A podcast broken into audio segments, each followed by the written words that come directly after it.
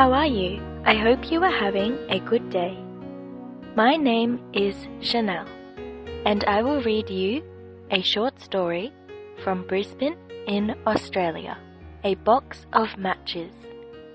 One day, Tommy's mother sent him to the store across the street to buy a box of matches.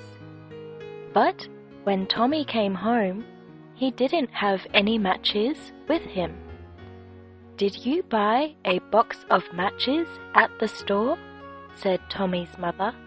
Yes, Mum, said Tommy.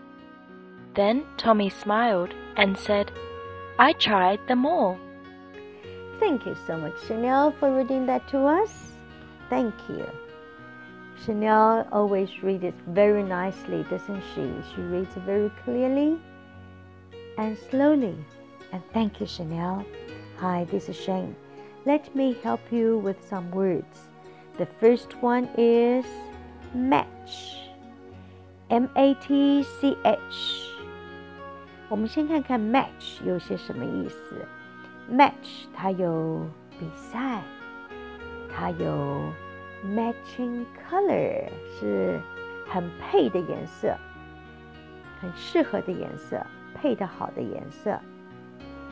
matches 它还有火柴，因为当我们买一盒火柴的时候，里面不可能只有一根，一定会有好多的火柴，所以是 matches。OK，所以 match 它有那么多的意思，蛮有意思的哈。Store，S T O R E 这个字呢，本身也有两三个意思。一个意思呢，它是店，商店的店。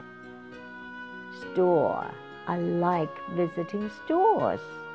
我真的很喜欢去商店。Store 这个字呢，它也有储存。Can I store this in your house？我可不可以把它留在你家里啊？Store， 储存的意思。一盒的火柴是 box of matches。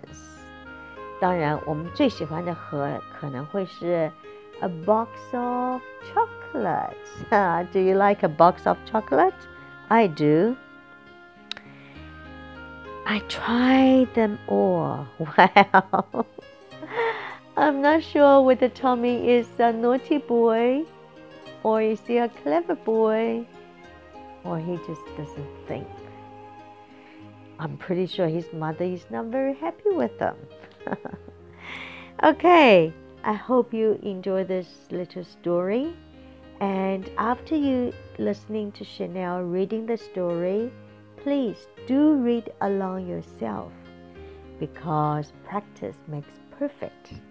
I hope to see you tomorrow. Ciao.